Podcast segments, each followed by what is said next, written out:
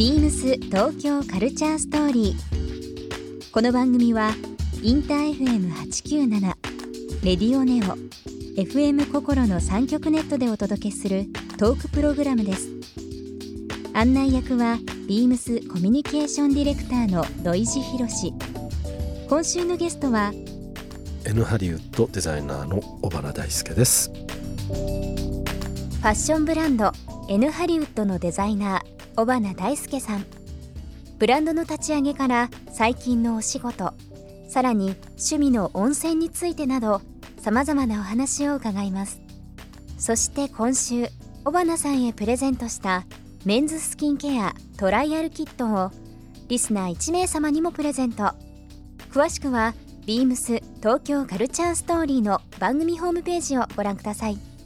応募に必要なキーワードは番組最後に発表します。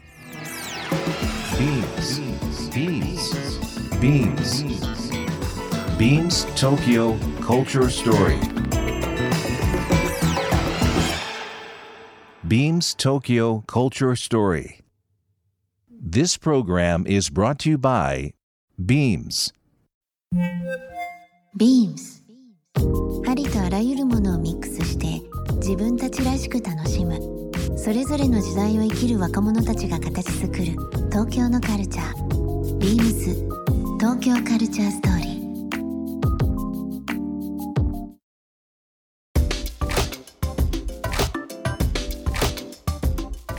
ここ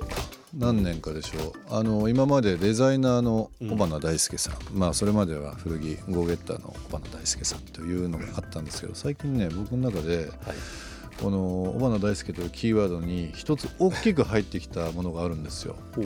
健康ですね。おおあのまあ事務所とですねお互い事務所が近いんでたまに朝あのジム帰りの朝ですよ。小花さんに会ったりとかしますけど。なんか最近気になるものってまあ、うん。体鍛えたりあと糖質制限うん。してるね。というのはありますけど、うんそのきっかけ何だったんでしたっけね？で体をこう、またかっこ悪い話だようね、ん。えーっとね。この間のニューヨークコレクションの帰りの日かなんかホテルの非常階段で思いっきり滑り落ちて、え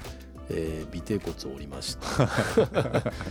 でもでお折れたはいいんだけどじゃあフィジカルにやってたトレーニングとかがもうできないぐらい痛くて、えトレーニング自体は結構長い間。そう。どれぐらい前からされてました、まあでもちょっとはまはまり始めたハマり始めてちゃんと通い出して1年半以上か、うん。もうそろそろ2年経っちゃうかな、うん。僕ねもともとあとねすごい華奢だったのね、うん。で当然まあ年取っていろんなもん食ったりとかなん。やかんや。でまあまあおじさん体験になってきちゃう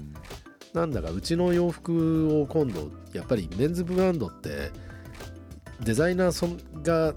極力やっぱ着てる服の方がリアリティあるじゃないですか。うん。で僕骨格でいくと身長はうちの、まあ、40っていう L サイズなんだけども、肩幅がずっとね38って M サイズだったうん。からこっからまず改善したいなっうんうんて思って、で肩を40になるようにマッチョにならないようなっていうのをやりだしたらなんかもういろんな部位をこうああだこうだっていうふうに気になってきちゃってなんか気持ち悪い人間になってきただだからマッチョにはならない。トレーニングだから逆に大変なの。大変ですよね、うん。あの絞りながら形をうまあ綺麗にするっていうのは難しいんですよね。でも僕あの N ハリウッドうん。よく言えばですよ、はい。デザイナーの人に一個リクエストするのは、はい。えー失礼に当たるかもしれないですけど尾花さんの今のそのモチベーションと今のその時代性合わせた時にちょっとフィットネスライン欲しいんですよね。あらままあ、下着とか皆が定番で持ってるラインっていうのはもう本当にあって、うんでまあトラットとかスタンダードと言われてるようなアイテムっていうのもありますよね。なんかこう、うん単純にそのスポーツブランドだけではないところの普段着として着れるようなフィットネス系のものを N ハリのもので欲しいなっていうのが僕ちょっと一個人としての あの意見ですけどね。だからねあの実言うと9月に入ってから、うん。えーちょっとあるかなり体をバッキバキにやってる、うん。えー男の人がいまして、はい。でその彼らと、まあ、要はバキバキじゃなくてフィジカルにずっと長く付き合えれるようなトレーニング方法で、何か新しいジャンルを作っていかないかっていう、ちょうどそのまさしくミーティングをされてるとするところなんですよ。なるほど。でまあそこの中で実際つうかほら今言ったようなウェアって多分マントあるからうん。まあ自分のこのスタイルで使ってる中でこれは便利だからうん。どうでしょうかみたいなことっていうのはやっぱリアリティもあるしそういったところまである程度自分が仕上がったら もう勝手に商品化されると思うんでそれまでちょっとあの皆さんお待ちくだわさい。かりました。待っておきます。なんか本当にあの今本当5万と星の数だけある中での商品の中からうん。選ぶっていう作業って今やっぱ難しいと思うんですよ。めんどくさいよね。そのものはいっぱいあるんですけどね。うん。だからまあビームスももちろんそうですけどやっぱりその辺の編集とかセレクトっていうのが僕らの多分真骨頂だと思うしマナさんもいろんなこうスポーツウェアある中でこれとこれを足して自分のそのエッセンス入れたらこうなるっていうのは多分あのお得意だと思いますから。ビームスでやろうかな。いやっていうのがさやっぱ僕らってすごいブランドで1個でやってるってなると、ものすごい数を作んないとスポーツウェアブランドとはもう程遠い値段になっちゃうんですよね,、まあそうですよね。そこにリアリティがないのってやっぱ僕古着屋上がりだからうん。ヴィンテージは別として古着って何がいいってやっぱほら安くこう好きなように買えるとかね、だからやっぱスポーツウェアなんかも高いとちょっと違うんだよね。そうですねだからじゃあ土井君そうしますか。もうこういうねこのラジオで面白いのが意外とこれで話決まっちゃう、続きは後ほどはいはい。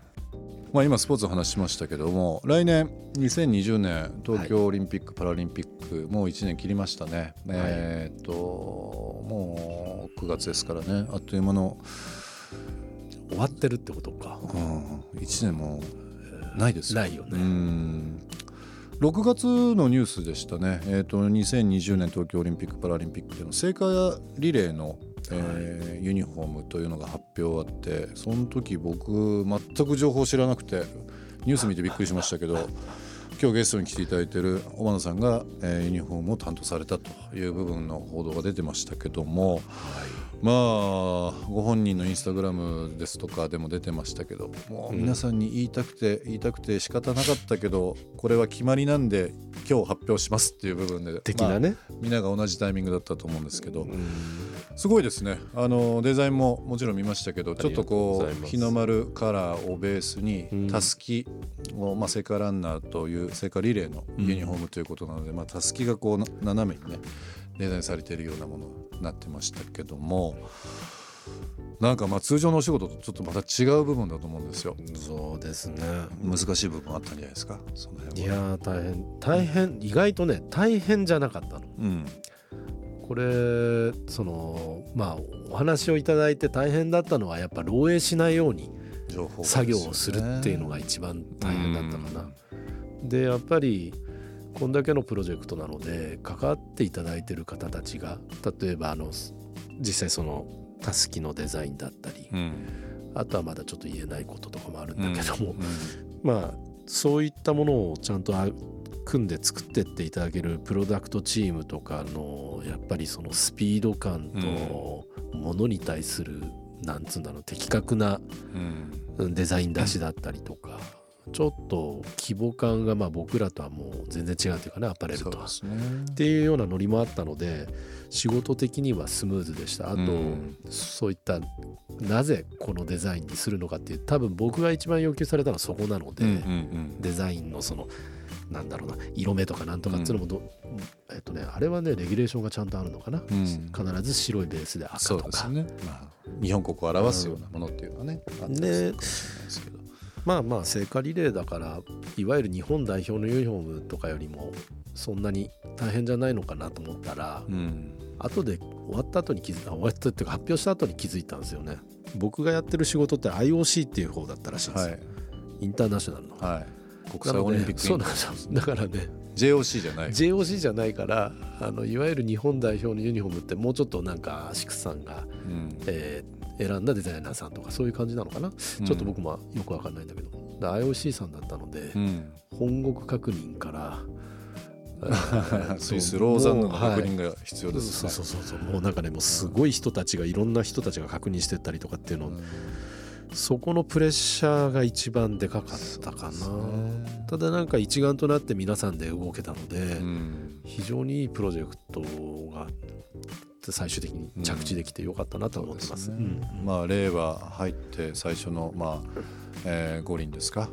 えーまあ、それが東京、まあ、昭和39年の時からもう時間が経ってますけども、うん。まあ後々振り返ってもうん。ここういうふうなことに関われることっていうのは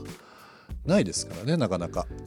まああと僕らが生きてる間にもう一回あるかどうかはちょっとね。分かりませんが、なかなかね。そうやってね言われてからなんか自分がなんかことの重いことを携わらせていただいたんだなっていうのをす後からじわじわ来てるかな。ビームス東京カルチャーストーリーゲスト尾花大輔さんにプレゼントしたメンズスキンケアトライアルキットをリスナー1名様にもプレゼント応募に必要なキーワード「古着」を記載して番組メールアドレス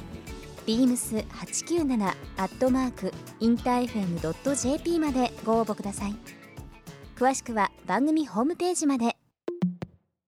BEAMS ビームス川崎ショップマネージャーの林修太です。ビームス川崎はメンズ、ウィメンズのカジュアルウェアを中心にオーセンティックなアイテムや国内外の旬のトレンドアイテム、小物や雑貨まで幅広く取り揃えます。多彩な品揃えで毎日を楽しくするファッションを提案します。3階のビーミングライフストアバイビームスダゾーナ川崎プラザ店と合わせてぜひお立ち寄りください。BEAMS